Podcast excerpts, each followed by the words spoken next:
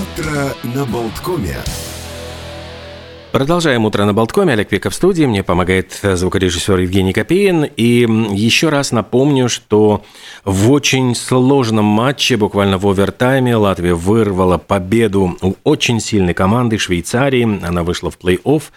И сейчас вот самые ближайшие вот события будут, произойдут 25 мая. Швейцария сыграет с Германией, США с Чехией, Канада с Финляндией, ну а Латвия, латвийская сборная сыграет со сборной Швеции. Так что начинается уже борьба за вы, на выбывание и за э, золотые медали. Так что будем тоже болеть, держать кулаки. Во всяком случае, вот последние дни нас действительно очень сильно радует и удивляет наша латвийская сборная.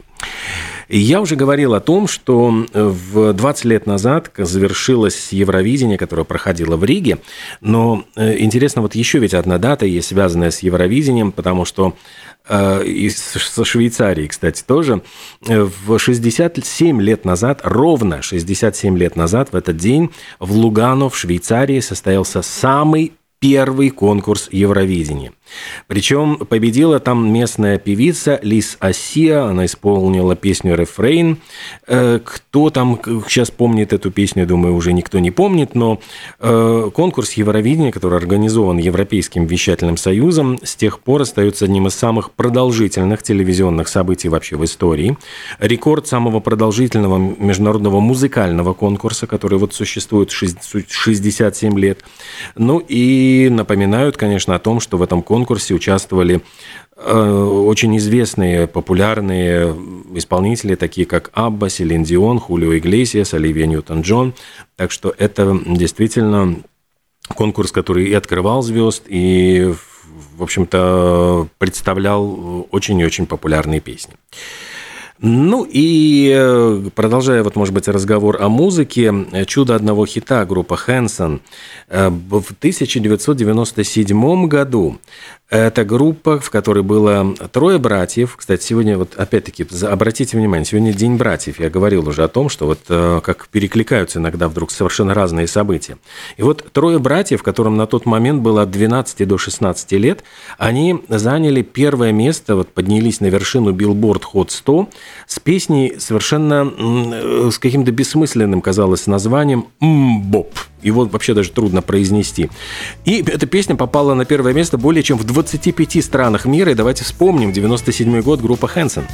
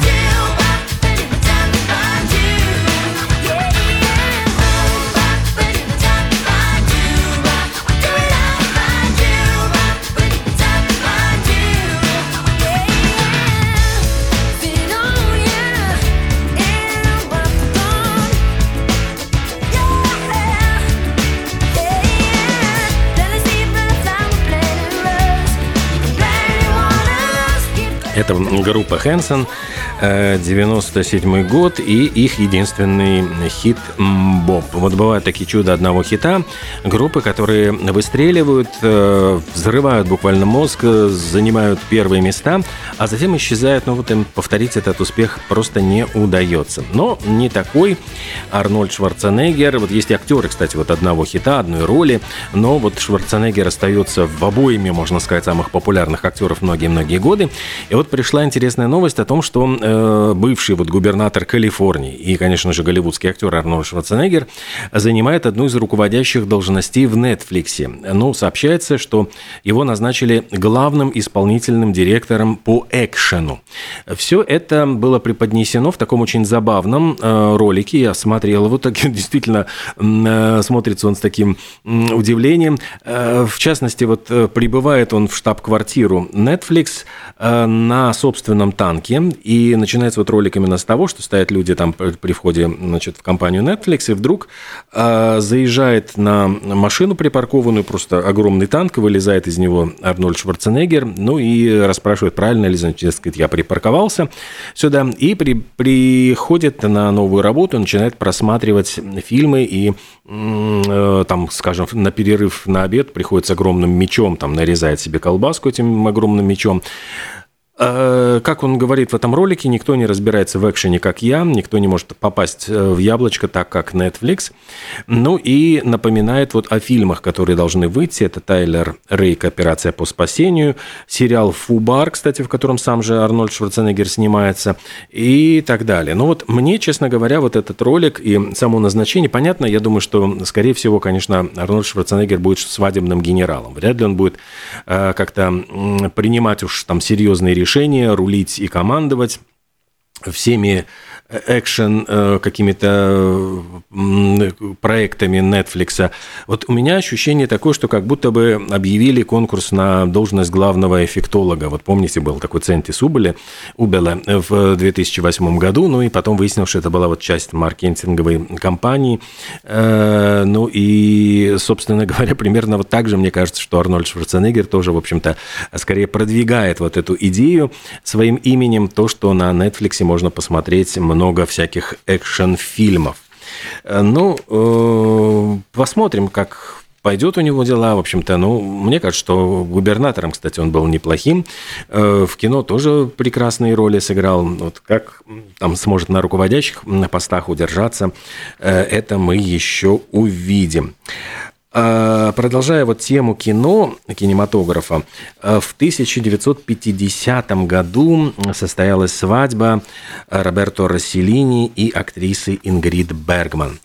Это был такой очень э, интересный, яркий творческий союз. Итальянский режиссер, э, шведская актриса. То есть это, в принципе, все как-то так очень э, ну, неожиданно. Роберто Расселини, в принципе, он был, начинал как документалист, он, э, ну, работая, снимая фильмы в э, Италии времен Муссолини, конечно, не мог э, быть далеко от политики, и он снимал фильмы по заказу отдела политических и военных фильмов, то есть он служил делу военной пропаганды, но сразу же после войны, кстати, они про него говорили, вот он принадлежал к числу тех, кого фашизм обманул, но не смог растлить.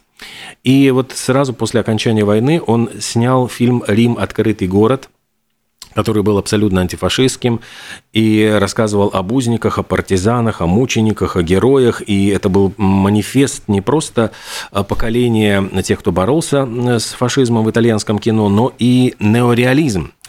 Э, именно с него, вот с этой картины, э, целое направление в киноискусстве э, появилось, и, конечно, это все благодаря какой-то такой репортажности, ну, поскольку это все фильм напоминал буквально документальное кино, игре актеров, это, конечно, Анна Маньяни, которая, ну, стала, это была роль ее, наверное, может быть, жизни, я сам, ярчайшая роль, за которую она получила признание кинокритиков, и фильм имел феноменальный совершенно зрительский успех. Он получил э, на Канском кинофестивале премии.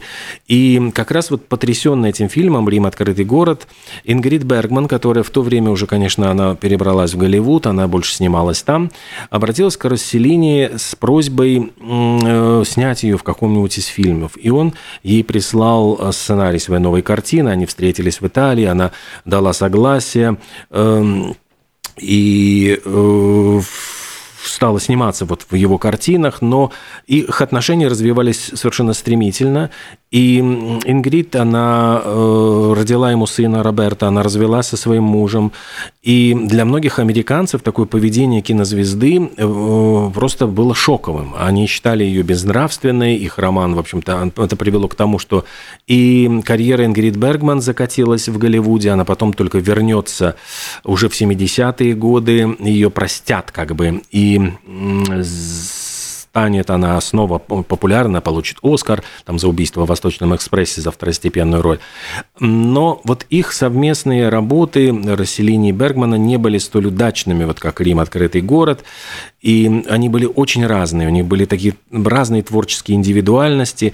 Э, в 1955 году э, Расселини э, стал задумываться над тем, чтобы оставить на какое-то время кино. Он уехал в Индию, Бергман стала выступать в театре. И вот уже из Индии Расселини вернулся с молоденькой сценаристкой Сомали Дашгунта, Гупта. И Ингрид Бергман была вынуждена согласиться на развод. Она вышла замуж за продюсера Ларса Шмидта. Ну и потом, вот как я уже говорил, ее карьера, в принципе, потихонечку, понемногу вернулась, но, конечно, она уже не была такой вот блистательной, яркой актрисой, в которую были влюблены все, она уже была, в общем-то, и в возрасте, э, вот время какое-то ушло, но, тем не менее, вот интересно, что именно в этот день, в 50-м году, они поженились. И любопытно еще один, вот какие-то такие всегда вот находишь совпадения потрясающие. А, в этот же день вышел фильм Луиса Бюнюэля «Дневная красавица» с Катрин Денев, где Катрин Денев сыграла даму, в общем-то, такую, ну, Э, жену там достаточно такого э, богатого человека, которая в свободное время, скучая, она э, работает вот жрицей любви, отдавая себя, значит, богатым клиентам. И это такая вот развращенная тоже картина, которая вызвала жуткий скандал. И еще один, кстати, пример, эм, тоже кино, кинопример сотрудничества Э, актрисы и режиссера, такой творческий союз. Вот в 1947 году родилась Светлана Тома, актриса театра и кино. И, конечно, ее знают как темпераментную цыганку Раду, из э, табора уходит в небо. Она буквально вот на остановке автобусной привлекла внимание ассистента режиссера Эмиля Латяну, который предложил ей попробовать себя в кино. И она никогда не думала стать актрисой, и неожиданно, когда вот ее пригласили, она думала, что перед ней жулик. Режиссер буквально вот сумел и обаять ее, обаять ее родственников, родителей девушки, которые очень боялись, чтобы их несовершеннолетняя дочь, ну, как-то так эм, начала сниматься в кино.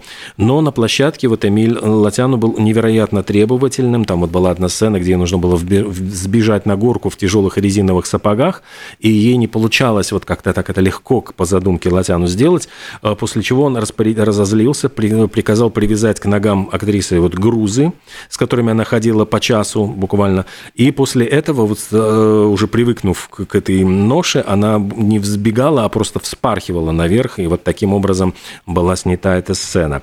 Э, когда танцы вот танцевали на фильме «Табор уходит в небо», он заставлял их танцевать на раскаленных алюминиевых э, щитах, и ему казалось, что это придает страсти, боли в глазах, но боль в глазах была действительно, потому что застоять было невозможно на этой раскаленной поверхности. И вот такими вот жестокими методами снимались эти сцены. Еще раз напомню, что Светлана Тома сегодня отмечает день рождения. И еще одна дата, это музыкальная, в общем-то, можно сказать, у нас с музыкальной э, иллюстрацией Rolling Stones в 1968 году прошлого века выпустили сингл «Jumping Jack Flash». Очень популярная песня, это был их седьмой хит номер один в Великобритании. И Кит Ричардс вот вспоминал, он писал в книге воспоминаний, что когда они с Джаггером сочиняли эту песню, они гостили в загородном доме Кита Ричардса. И вот однажды утром их разбудил садовник Джейк Дайер, который э, проходил мимо э, окон, ну вот подстригая кусты, и Джаггер спросил, а что это за шум? И Ричард ответил, а это Джек, Джек Попрыгун, вот Jumping Jack Flash. Давайте вспомним эту песню Rolling Stones.